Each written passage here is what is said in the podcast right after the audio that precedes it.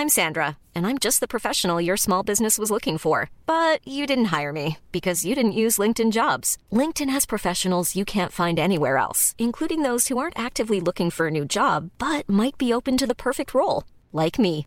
In a given month, over 70% of LinkedIn users don't visit other leading job sites. So if you're not looking on LinkedIn, you'll miss out on great candidates like Sandra. Start hiring professionals like a professional. Post your free job on linkedin.com/people today.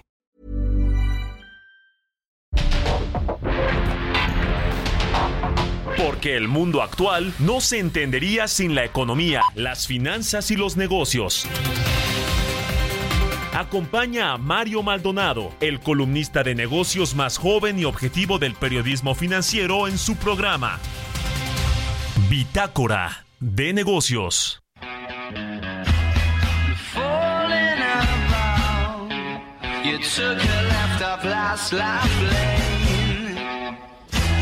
Just sounding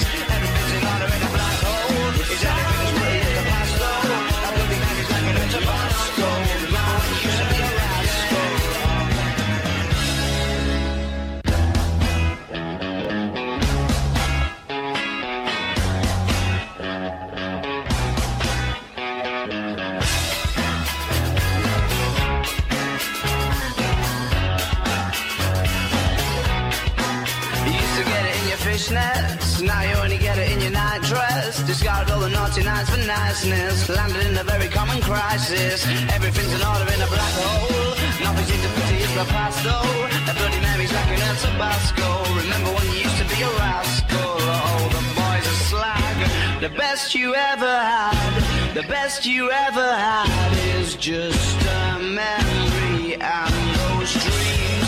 But as daft as they seem, as daft as they seem, my love, when you dream them all.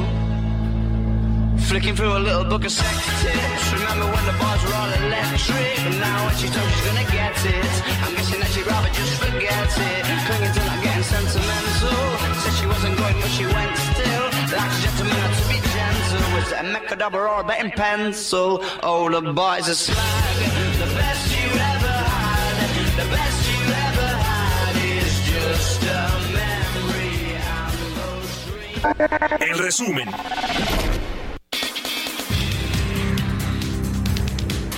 El presidente de México, Andrés Manuel López Obrador, señaló que no cree que Estados Unidos vaya a construir 36 kilómetros más de muro en la frontera, esto luego de que se conociera la decisión de Washington de extender la barrera limítrofe.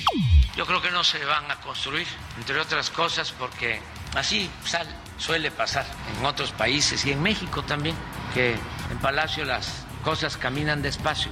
Entonces no se van a construir los 36 kilómetros y ellos no quieren hacerlo. Eso es lo que nos expresaron. Quieren cumplir la ley, pero no están de acuerdo. Por su parte, el embajador de Estados Unidos en México, Ken Salazar, dijo que el gobierno de su país le apuesta a que los recursos aprobados para el muro fronterizo entre ambas naciones no se apliquen para construir más kilómetros de bardas, sino para modernizar con tecnología la frontera y esta sea un ejemplo mundial en el 2030. Durante septiembre se crearon 132.558 empleos ante el Instituto Mexicano del Seguro Social, lo que representa un crecimiento mensual de 0.6%. Mediante un comunicado, la institución señaló que hasta el 30 de septiembre se contaba con un registro de 22.129.433 puestos asegurados, lo que significa que el IMSS superó por primera vez en la historia la barrera de los 22 millones de asegurados, de los cuales 86.1% son permanentes y 13.9% son eventuales.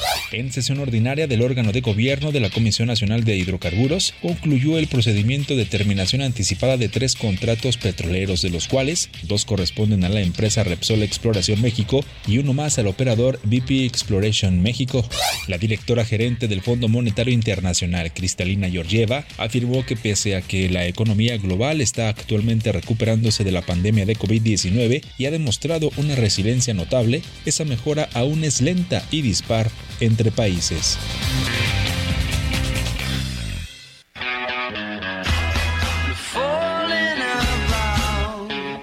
You took a left off last lane.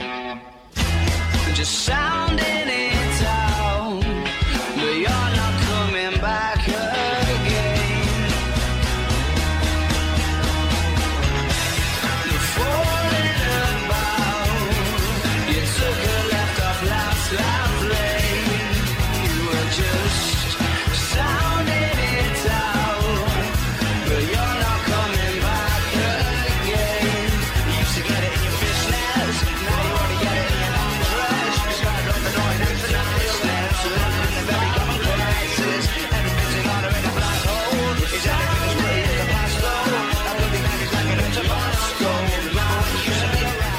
tal? ¿Cómo están? Muy buenos días. Bienvenidos a Bitácora de Negocios. Yo soy Mario Maldonado y qué gusto me da saludarlos en este lunes 9 de octubre del 2023. Estamos transmitiendo en vivo aquí en la cabina de El Heraldo Radio. Muchas gracias a todos y a todas las que nos escuchan en las frecuencias de 98.5 de FM en la Ciudad de México y en el Valle de México. Y también un saludo a quienes nos siguen a través de las estaciones hermanas del Heraldo Radio en Guadalajara, en Monterrey, en Acapulco, en Oaxaca, Tampico, Tlaxcala, Puebla, Tuxtla Gutiérrez, Tepic, Chilpancingo, Yucatán, en todos lados está el Heraldo Radio, a quienes escuchan la radio por internet y escuchan el podcast eh, de Bitácora de Negocios a cualquier hora del día. Todos y a todas, de verdad, muchísimas, muchísimas gracias por acompañarnos de aquí hasta las 7 de la mañana, una hora de programa de Bitácora de Negocios para entrarle a todos los temas importantes en materia económica, financiera, de negocios y también eh, pues eh, de temas económicos, de temas políticos, internacionales, nacionales. Vaya que ahora se está recrudeciendo el ambiente, el contexto geopolítico en el mundo por lo que sucedió el fin de semana en estos ataques terroristas del grupo islámico palestino de Hamas, un grupo extremista terrorista a el territorio de Israel. Y bueno, todo esto tendrá complicaciones sin duda alguna en los mercados financieros y en las bolsas, en el petróleo, en el precio del petróleo, que de por sí ya ha estado presionado en las últimas jornadas. Le vamos a entrar a muchos eh, temas hoy aquí en Bitácora de Negocios. Vamos a hablar en breve con Roberto Aguilar precisamente sobre este conflicto militar en Israel que está avivando la volatilidad financiera global, las bolsas caen, el petróleo sube, el dólar se fortalece, que es el dólar siempre un refugio para los inversionistas cuando hay estos, eh, pues esta volatilidad, esta incertidumbre en el mundo, lo mismo que el oro. Inicia semana de reportes trimestrales en Estados Unidos y se anticipan todavía resultados positivos. La estadounidense Claudia Golding gana el premio Nobel de Economía por su aportación sobre la situación de las mujeres en el mercado laboral. Vamos a platicar eh, también con Mariana Campos de México Evalúa sobre el gasto en salud en el presupuesto de egresos de la Federación 2024 que profundiza la inequidad. En, un estudio, un análisis que hizo México Evalúa de este presupuesto. Vamos a hablar con Julio César Cervantes, presidente de la CONSAR, la Comisión Nacional del Sistema de Ahorro para el Retiro, que calcula que en el 2035 se podrán duplicar los ahorros en las AFORES. Vamos a hablar también con Manuel Sotelo, vicepresidente de la Cámara Nacional de Autotransporte de Carga, sobre este tema de la migración y el impacto económico que ha tenido eh, en la frontera norte de México y los camiones, los trailers y todos los transportes de carga que quieren pasar a Estados Unidos, a Texas en particular, pues eh, están viendo muy lento todo ese flujo, eh, esas autorizaciones para entrar a territorio estadounidense por el asunto de la migración. Y esto ha tenido un impacto de 1.900 millones de dólares en el comercio, según estima la Canacar. Y vamos a analizar todo este tema también, le decía, del ataque armado a Israel eh, con Carlos Salomón, consultor y analista político. Más de 1.100 muertos en este ataque de Hamas a Israel se han contabilizado de manera muy lamentable y pues vamos a, hablar de muchos impactos que tienen que ver con lo geopolítico, con lo económico, con lo comercial. Eh, y bueno, pues él, él, por cierto, está por allá por el Cayo, en Egipto. Así que vamos a platicar de estos y otros temas aquí en Bitácora de Negocios. Así que acompáñenos de aquí hasta las 6:55 de la mañana. Vámonos a otra cosa.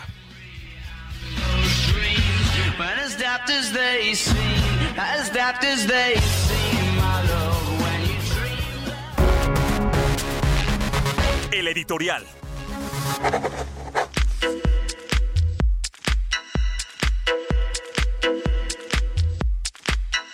Bueno, pues en México el presidente López Obrador se fue ahora contra los grupos aeroportuarios, los concesionarios de aeropuertos privados en México, que son los más importantes. Me refiero a que estos grupos aeroportuarios son los que controlan la mayoría de los aeropuertos importantes del país. Por ejemplo, el caso de Azur, que controla el aeropuerto de Cancún, que es la joya de la corona de los aeropuertos en México, porque se ha convertido además en un hub internacional a donde llegan muchos vuelos extranjeros y muchos turistas extranjeros. Eh, por ejemplo, el caso de OMA, de estos aeropuertos del norte y del centro del país tienen el aeropuerto de Monterrey, por ejemplo, tan grande con varias terminales, lo mismo que el de Cancún, o el grupo aeroportuario del Pacífico que tiene eh, administrado y operado el aeropuerto de Guadalajara o el de Tijuana. Le estoy hablando de los más importantes del país, que por supuesto son los que tienen el mayor flujo de pasajeros. Bueno, el presidente López Obrador a través de la Agencia de Aviación Civil pues les dio un revés, les cambió las bases de regulación tarifaria, que en pocas palabras es que les va a reducir eh, a los pasajeros esta, este, este impuesto, esta, esta TUA, que es el impuesto de uso de aeropuerto, que pagan pues todos los pasajeros del mundo, pero en México la verdad es que está bastante alto, está mucho más alto que en Estados Unidos, que creo que pagan 5 dólares y en México pagamos un promedio de 30 dólares por el uso de los aeropuertos. Ahora, la infraestructura aeroportuaria de estos aeropuertos que le mencioné no se compara con el de la Ciudad de México, por ejemplo, ¿no? que casi que se está cayendo. ¿Por qué? Pues porque la TUA se va a pagar los bonos del el antiguo y malogrado aeropuerto de Texcoco. Y el asunto con este tema de los aeropuertos es que son concesiones de gobierno que se le concesionaron en el gobierno de Ernesto Cedillo, me parece, a los aeropuertos, a los grupos aeroportuarios que han sido pues además han sido muy rentables, esa es la realidad. Son de las empresas además más estables porque imagínense, tienen concesiones a 50 años y cada 5 años en sus planes quinquenales es que negocian estas tarifas con el gobierno, pero pues nunca habían cambiado en realidad mucho, más que ahora que se prevé que pues bajen estos eh, pagos de la TUA obligatorios y esto por decreto, es decir, el gobierno le está diciendo a los aeropuertos o la bajan o pues renegociamos toda la concesión. Y en esas están, hoy van a haber una reunión supuestamente entre los directores de los grupos aeroportuarios con el gobierno, pero pues el golpe está dado porque el jueves cayeron las acciones de estos bancos entre 20, 25%, algunos hasta 30% en la bolsa y eso significó pérdidas de 70 mil millones de pesos acumuladas entre los tres aeropuertos, pérdidas en valor de capitalización que se pueden recuperar en el valor de mercado, pero qué golpazo le dio el presidente López Obrador a estos aeropuertos eh, a estos grupos aeroportuarios. Y mire, eran prácticamente casi que los únicos que tienen concesiones que no había tocado el gobierno federal. ¿eh? Así que no quiero decir que ya les tocaba, pero son muy rentables. Yo creo que sí había que revisar cómo están todos estos temas de, de la TUA, porque pues uno se da cuenta que es de las más caras del mundo y como por qué si también los aeropuertos de Estados Unidos son, son muy buenos, ¿no? Tienen muy, muy buena eh, tecnología, les dan mantenimiento, en fin, ya veremos cómo acaban estos temas, pero vaya manotazo que le dio el presidente a los grupos aeroportuarios el, el, jueves que se dio a conocer todo este asunto. 6 con 16, ¿ustedes qué opinan? Escríbanme en Twitter, arroba Mario Mal y en la cuenta arroba Heraldo de México. Mario Maldonado en Bitácora de Negocios. Vamos a platicar, como todos los lunes, cada 15 días, con Mariana Campos. Ella es directora de la organización México Evalúa. ¿Cómo estás, Mariana? Muy buenos días.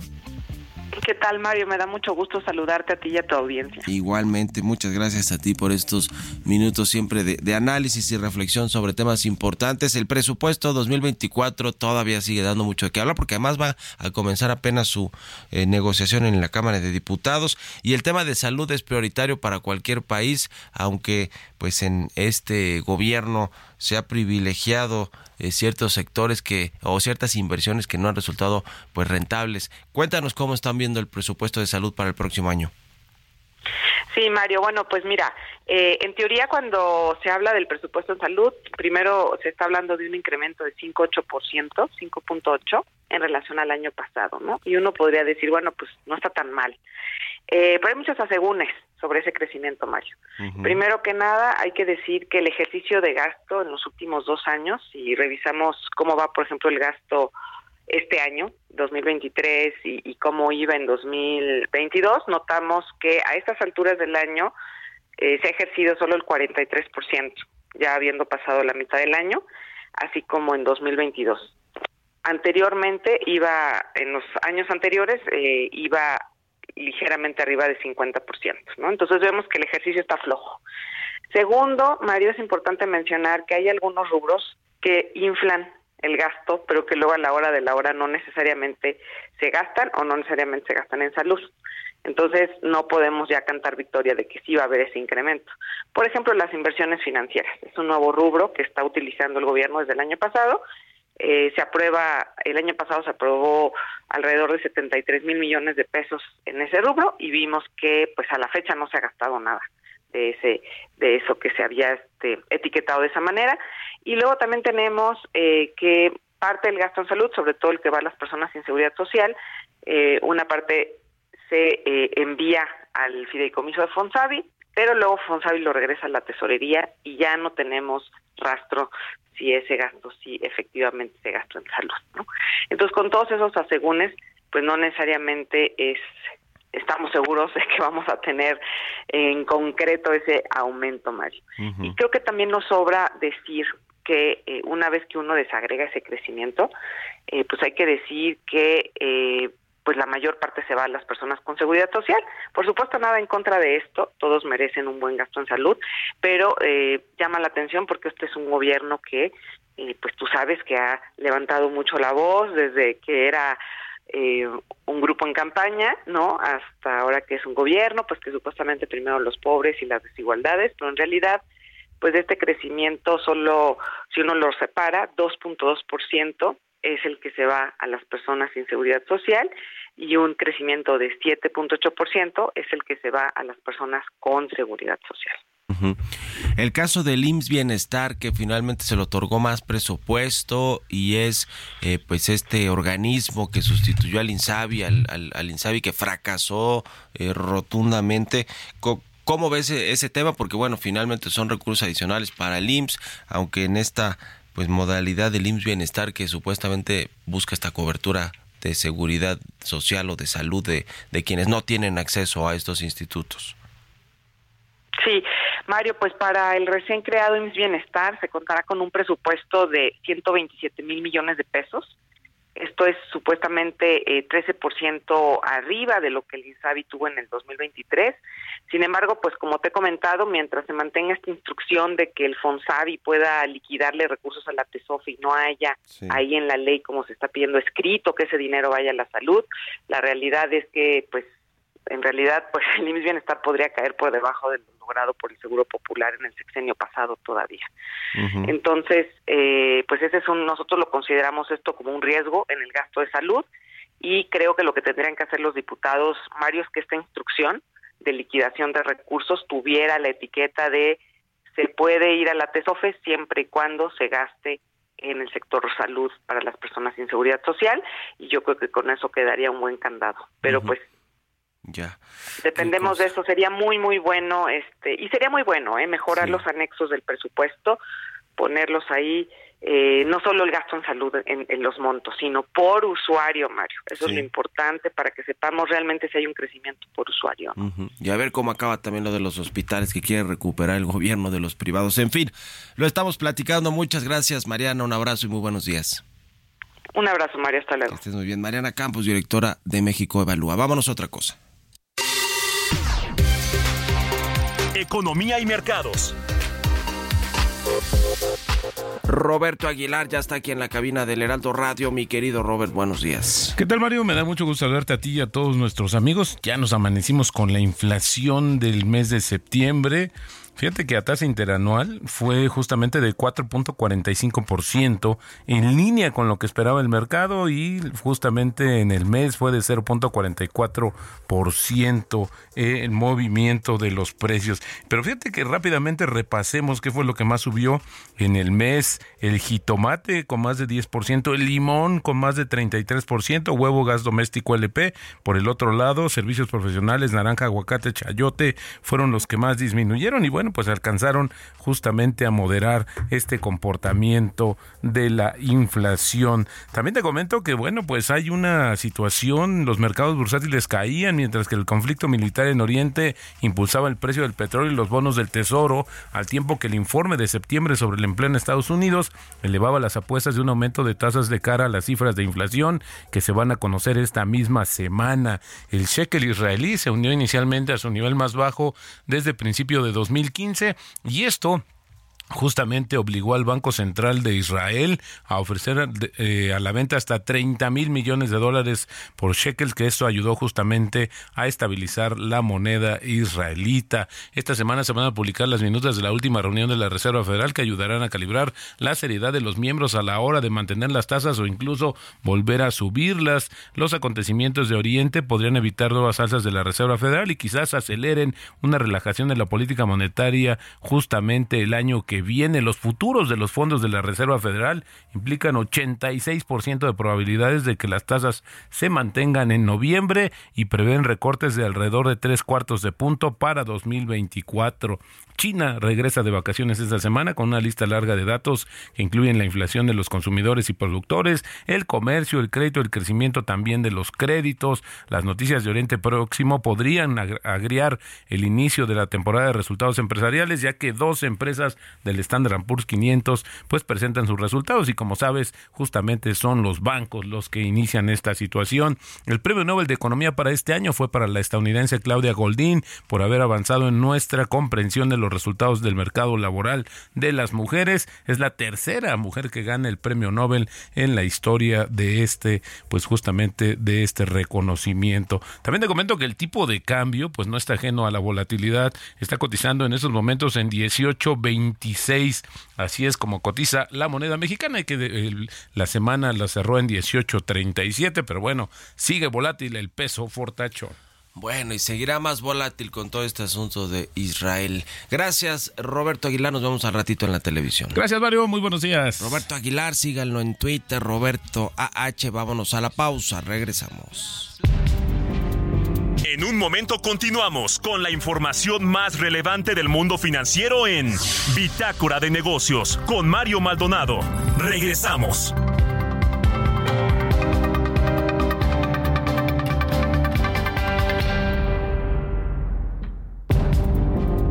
Estamos de vuelta en Bitácora de Negocios con Mario Maldonado.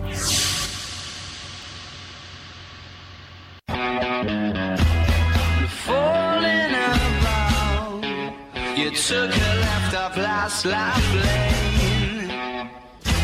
Just sounding it out. But you're not coming back again.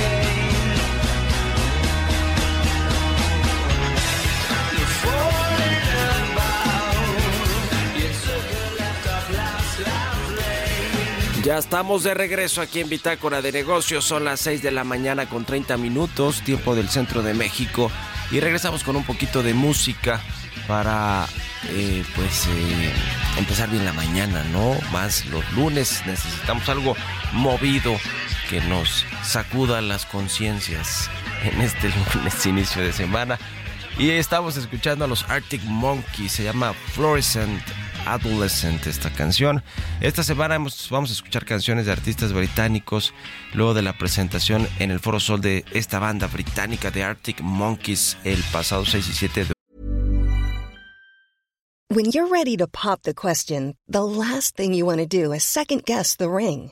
At Bluenile.com, you can design a one of a kind ring with the ease and convenience of shopping online. Choose your diamond and setting. When you find the one, you'll get it delivered right to your door. Go to Bluenile.com and use promo code LISTEN to get $50 off your purchase of $500 or more. That's code LISTEN at Bluenile.com for $50 off your purchase. Bluenile.com code LISTEN. Octubre. Y bueno, pues por eso lo estamos escuchando y muy ad hoc para despertarnos eh, esta mañana de lunes. Vámonos al segundo resumen de noticias con Jesús Espinosa.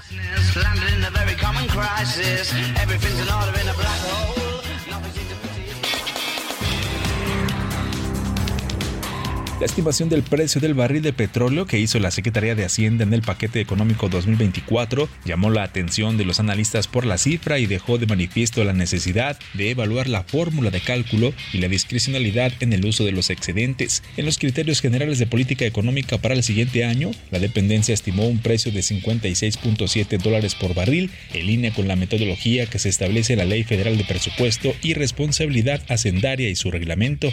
La producción y exportación de vehículos ligeros continuó su ruta de crecimiento en septiembre. Por un lado, la industria automotriz nacional anotó un nuevo máximo en el número de autos fabricados y por otro, el envío de unidades al extranjero registró su cifra más alta en cinco años.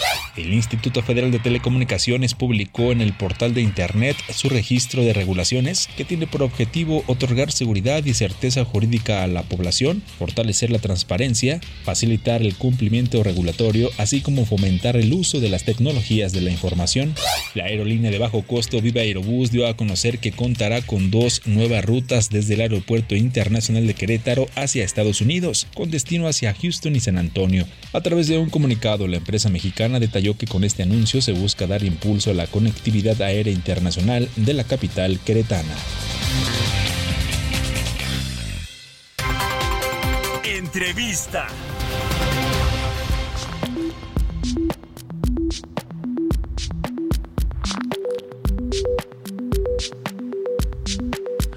Y bien, ya le decía, vamos a platicar con el maestro Julio César Cervantes, presidente de la Comisión Nacional del Sistema de Ahorro para el Retiro, la CONSAR. ¿Cómo estás, Julio? Muy buenos días.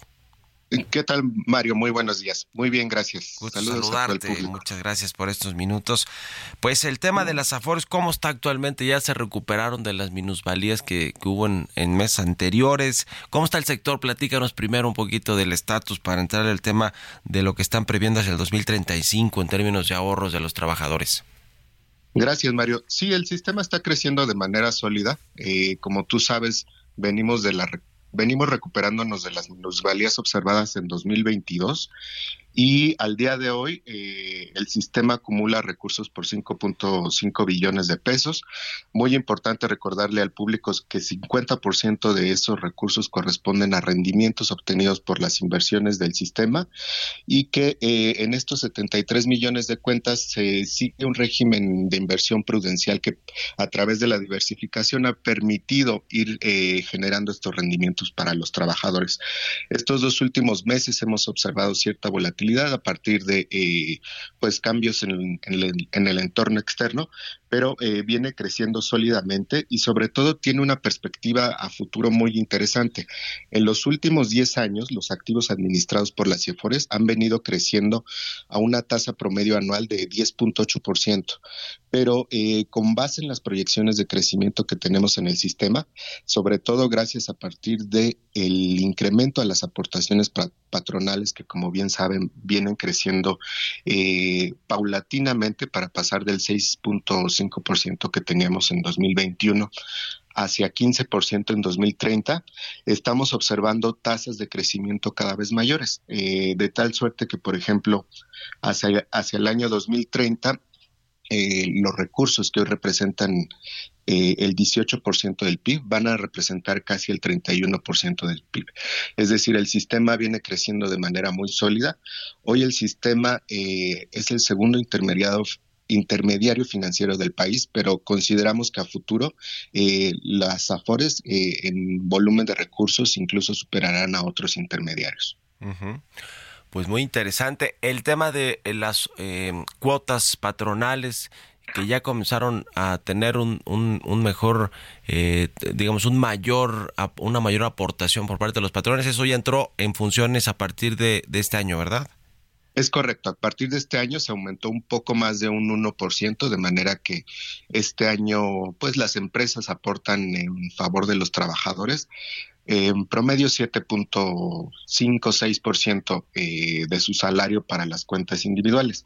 Aquí es muy importante recordarle pues tanto a los trabajadores como a los patrones que procuremos hacer bien el entero de, las cuotas y aportaciones al Seguro Social porque eh, la pensión garantizada que establece la ley de 2020 está en función del número de semanas y del salario que cotizan los trabajadores de tal suerte que si un trabajador cotiza en el salario más alto posible, puede obtener una pensión garantizada de más de 9 mil pesos.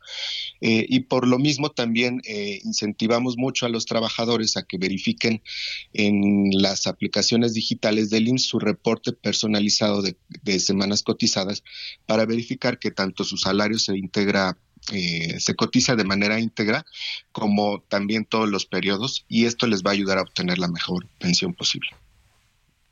Pues muy interesante. Ahora, hacia 2035 hablábamos de este tema eh, de duplicar los ahorros en, las Afores y ya nos decías convertirse pues en un sistema eh, de ahorro para el retiro de los más grandes, e importantes y además de todo en términos financieros pues sí, de, de, los más grandes.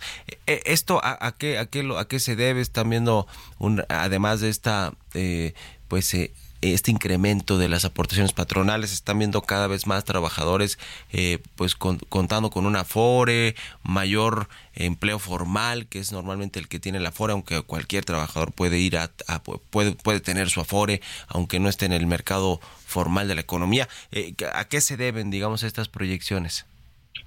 Por un lado, como te mencionaba, eh, el incremento de las cuotas y aportaciones está eh, motivando este incremento, pero por otro lado también el propio salario de los trabajadores se ha venido incrementando. Como tú lo sabes, de 2022 a 23, el salario creció eh, 20%.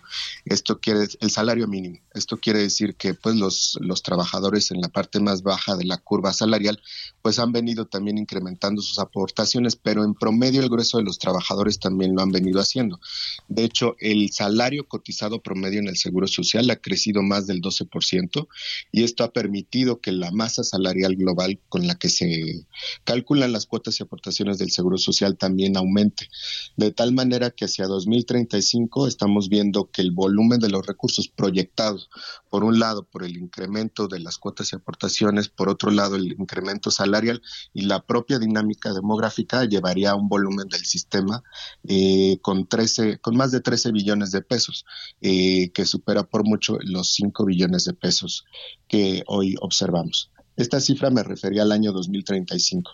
Y bueno, también hay que recordar que en este momento eh, las CIFORES básicas que tienen mayor volumen de recursos son para las personas que nacieron entre el 75 y el, año 1975 y el año 1985. De tal suerte que estos trabajadores que ahora tienen la bolsa más grande en sus CIFORES eh, van a ir incrementando sus recursos de manera así paulatina hasta que lleguen a su edad de retiro, que puede ser a partir de los 60 o 65 años de edad en el seguro de retiro si se tiene edad avanzada y viejas. Pues qué interesante lo que sucede con el, sistema de ahorro para el retiro y, y la verdad es que qué bueno que que hay estas perspectivas de eh, crecimiento en todo todo el sistema eh, porque eso bueno pues es de beneficio para los trabajadores. Ya ya no ha habido estos retiros ya por desempleo ya vino mucho a la baja. Fue eh, y se da normalmente en las crisis como sucedió con la pandemia verdad Sí, normalmente el retiro por desempleo en, el SAR, en el sistema de ahorro para el retiro, no está perfectamente correlacionado con eh, las tendencias eh, en cuanto a desempleo, porque eh, la mayor parte de los trabajadores que hacen retiro eh, tienen más de un año en el desempleo. Lo que sí hemos de reconocer es que está aumentando el, volumen retirado a partir de que el volumen retirado se calcula con base en el salario. Entonces, al incrementarse los salarios, los trabajadores pueden acceder un poco más a este recurso. Eh, recomendamos siempre a los trabajadores cuando hagan este tipo de, retiros que puedan también hacer el reintegro de semanas, tanto la CONSAR, las AFORES y el Seguro Social, estamos, eh, tenemos un proceso automatizado, efecto de que los trabajadores puedan hacer este reintegro, porque recordemos que a la hora de hacer retiro por desempleo pues se descuentan algunas semanas de cotización y esto puede eh, pues eh, generarles necesidad de tener semanas adicionales para una pensión garantizada. Eh, observamos sí un incremento en el mes de agosto, pero bueno, la tendencia viene en línea con el incremento salarial. Ya, pues qué interesante. Te agradezco mucho estos minutos, Julio César Cervantes, presidente de la CONSAR. Estamos en contacto y muy buenos días. Muchas gracias, muy buenos días a todos. Que estés muy bien. Hasta luego, 6 con 41 minutos. Vamos a otro tema. Mario Maldonado en Bitácora de Negocios. Y ya le comentaba sobre todo este asunto de la migración que se ha convertido además de un drama y de una crisis humanitaria en una pues eh, en una afectación también económica comercial y de seguridad también ¿eh? porque todo va junto eh, en, en, en cuanto a las decisiones que toman los gobiernos como el gobierno de Texas que ha pues ha hecho muy difícil la entrada del autotransporte que, que, va de México a Estados Unidos precisamente por el incremento de los flujos migratorios y esto tiene su efecto económico. Vamos a platicar precisamente del tema con Manuel Sotelo, él es vicepresidente de la Cámara Nacional de Autotransporte de Carga, la Canacar. ¿Cómo estás Manuel? Muy buenos días. Muy, muy buenos días Mario. efectivamente por acá sufriendo los estragos, pero yo diría más de la cuestión política en Estados Unidos. y, y, déjame te digo por qué. Hace cuatro años, eh, cuando Trump se quería reelegir, pues nos llegaron muchos migrantes. No quiere decir que en la frontera no haya siempre migrantes, pero no en las cantidades en las que cuando las eh, fechas políticas de los americanos en los últimos años eh, se presentan. Por ejemplo, en los últimos cuatro años, de 2019 a la fecha, esta es la tercera crisis que tenemos por migrantes, por los políticos americanos. Lo que lo que afecta, lo que empieza este 18 de septiembre, el lunes 18 de septiembre, con un anuncio de la aduana americana diciendo que va a cerrar el cruce de carga Córdoba de las Américas, que representa aproximadamente el 20% de la carga que cruza entre México y Estados Unidos acá por Juárez El Paso. Estamos hablando de aproximadamente unos 600 vehículos cruzando de carga, cruzan por ahí. Y nos quedan otros tres puntos.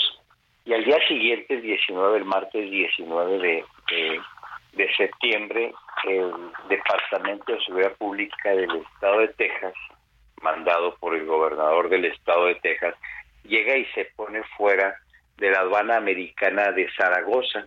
Esta aduana cruza un promedio de 2.700 exportaciones diarias. A partir de ese martes, solo hemos podido cruzar 600 exportaciones por la lentitud de las revisiones físico-mecánicas que el Departamento de Seguridad Pública le está haciendo a nuestros camiones. Entonces, dejan de pasar por esa por esa este, infraestructura donal 2.100 exportaciones diarias. Y luego, ah, yo, yo, yo creo que ustedes recordarán que el 14 de agosto de, este año se reabrió la carga por un eh, aduanero que está a 60 kilómetros al este de Ciudad Juárez, eh, Guadalupe Tornillo, estábamos cruzando este, ese día que eh, por necesidad de esta crisis tuvimos que irnos a 60 kilómetros de, de nuestra ciudad y estábamos cruzando 600 trailers diarios. Sí pues llega el viernes 22 de septiembre el, Departamento de Ciudad Pública y solo podemos cruzar 200 trailers diarios. Y por otro lado, otra opción que tenemos para cruzar es en Jerónimo Santa Teresa, Santa Teresa, Nuevo México, eh, fuera del, del, eh, de los alcances del gobernador de Texas, una eh, una este, infraestructura aduanera donde estábamos cruzando 500 eh, exportaciones diarias, hoy estamos cruzando alrededor de 1.500, 1.600 exportaciones diarias. ¿Qué ha pasado del, del 18, 19 de septiembre a la fecha? Pues que alrededor de 1.200, 1.300 exportaciones no se han podido cruzar. Esto pues ha afectado, pues nos afecta a todos, ¿verdad? Pero principalmente a la, a la industria maquiladora.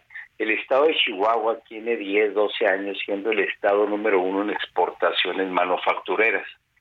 Y Ciudad Juárez le ayuda a los números del estado de Chihuahua con el 75%. Entonces, nuestra industria por acá, por esta región este del norte, pues somos básicamente este manufactureros. Hay 320 maquiladoras en Ciudad Juárez nada más en el estado debemos de ser 450 maquiladoras.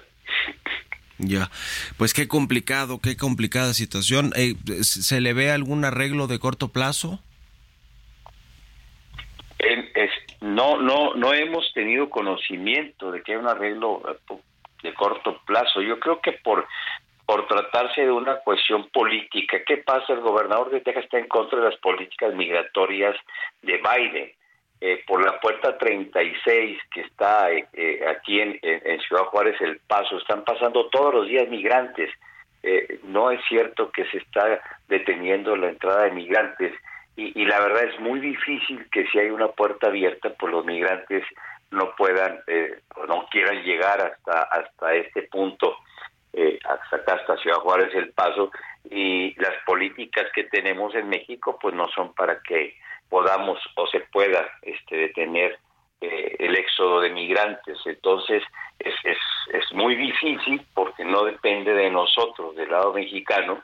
Yo veo muy difícil una... una y Biden no puede eh, este, contener a la gobernadora de Texas, pues yo veo muy difícil que nuestro presidente de la República o que nuestra gobernadora, que nuestro presidente municipal puedan hacer algo. Ya, pues vamos a estar pendientes y en contacto, si nos permites, Manuel Sotelo, vicepresidente de la Caracar. Muchas gracias y muy buenos días. Muy buenos días, Mario. Gracias, estamos a la orden. Hasta luego. 6 con 48 minutos. Bitácora de negocios con Mario Maldonado. Vaya, vaya que sorprendió lo que sucedió el fin de semana. Bueno, sorprendió más a Israel estos ataques aéreos y también en territorios eh, ya de Israel cercanos de la franja de Gaza de parte de este grupo extremista Hamas eh, de Palestina que pues ha puesto otra vez los reflectores del mundo en esta zona que lleva en conflicto muchísimos años con este tipo de batallas que pues han eh, cobrado vidas no solamente de militares de ambos eh, países sino de civiles que eso es lo lo, peor en México. Ya dijeron las autoridades de la Cancillería mexicana que hay cerca de 500 mexicanos en Israel. De hecho, enviaron ya un avión el ejército mexicano para ir a rescatarlos que están en Israel, pero también hay dos eh, que pues fueron secuestrados por este grupo jamás que se llevó a varios a varias personas y que bueno pues están eh, siendo pues rehenes muchos turistas incluso no solo israelíes eh, que están siendo rehenes de todo este tema eh, y que y que bueno pues tendrá sus implicaciones económicas y financieras además de todo además de lo eh, humano de las pérdidas humanas de todas estas personas que están siendo también desplazadas porque muchos eh, israelitas están saliendo, buscando salir desesperadamente del país y que finalmente pues genera todo este éxodo también de personas, estos ataques armados eh, y que y que bueno pues no no no trae nada bueno, son dos eh, pues vamos a decirlo así, dos pensamientos y ideologías, religiones distintas y que se han peleado pues eternamente por el territorio y por otros temas también en, en estos en estos asuntos eh, de conflicto. Les aquí vamos a platicar con Carlos Salomón, pero no podemos encontrar la forma de hacerlo con una buena comunicación. Él está ya en Egipto, en el Cairo. Y bueno, pues eh, eh, hablando pues también de países petroleros, como el caso de Libia, quien se dice que habría ayudado a este grupo palestino de Hamas a hacer los ataques, a llevar a cabo estos ataques contra Israel o incluso habla, habla incluso de Arabia Saudita. Ambos han negado que estén detrás de este atentado terrorista del sábado, pero pues eh, si esto escala, los precios del petróleo van pueden irse a las nubes como ya están subiendo ahora y las bolsas al revés para abajo mucha volatilidad e incertidumbre lo que pueda generar este tema de la crisis eh, por la guerra la guerra que ya Benjamín Netanyahu el primer ministro israelita dijo que es eso que declara de nueva cuenta abierta la guerra en contra de Palestina y de este grupo Hamas qué cosa. Bueno, pues lo que nos faltaba, ¿no? Porque no se ha terminado siquiera la guerra entre Ucrania, entre Rusia y Ucrania, y ahora pues tenemos esta otra que le decía data de muchos, muchos años atrás, pero que pues de tiempo en tiempo se va recrudeciendo y generando todo este estas afectaciones por eh, pues lo, lo que significa que dos países estén en guerra y todas las afectaciones geopolíticas, económicas y financieras que pues se se transmiten muy eh, rápidamente a los mercados financieros y a las expectativas de los inversionistas y a la volatilidad en el mundo que le decía por si algo nos hiciera falta. Vamos a ver si mañana recuperamos y hablamos con, con más tranquilidad con Carlos Salomón sobre todo lo que está sucediendo en esta parte del mundo en el Oriente Medio. Mientras tanto, vámonos con las historias empresariales. Historias empresariales.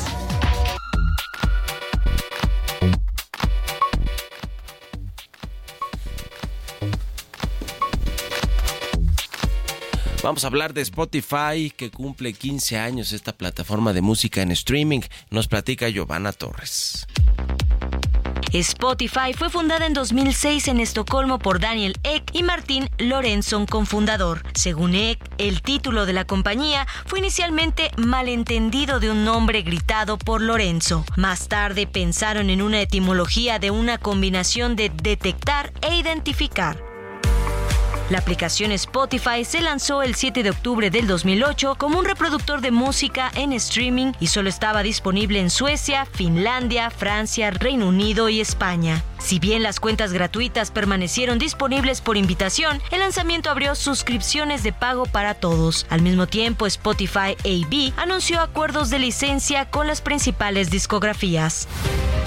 El 21 de noviembre del 2019 anunciaron su primera ceremonia de premios llamada Spotify Awards a través de Twitter. El 9 de marzo del 2020, la plataforma puso en marcha Radar, su programa de artistas emergentes. En noviembre del 2020, adquirió la plataforma publicitaria y de publicación de podcast Megafon por 235 millones de dólares, una adquisición que reforzó el enfoque de la compañía en la monetización del audio y que simplificó el proceso para las producciones de podcast. La invasión rusa a Ucrania provocó una pérdida de cerca de 1.5 millones de suscriptores tras abandonar el mercado ruso. Su crecimiento de personas usuarias fue mayor de lo esperado si se excluye a Rusia. La plataforma de música registró un incremento de 11% en sus ingresos del segundo trimestre del 2023 a 3.180 millones de euros, sin embargo quedó por debajo de los 3.210 millones de euros esperados por el mercado. Respecto a los usuarios activos, alcanzó un total de 555 millones, registrando un aumento de 27% en el trimestre, con lo cual superó las expectativas. Para Bitácora de Negocios, Giovanna Torres.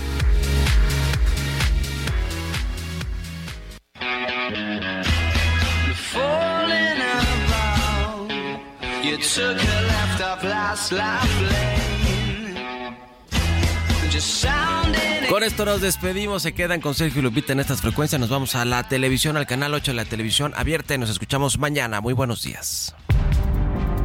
Esto fue Bitácora de Negocios con Mario Maldonado.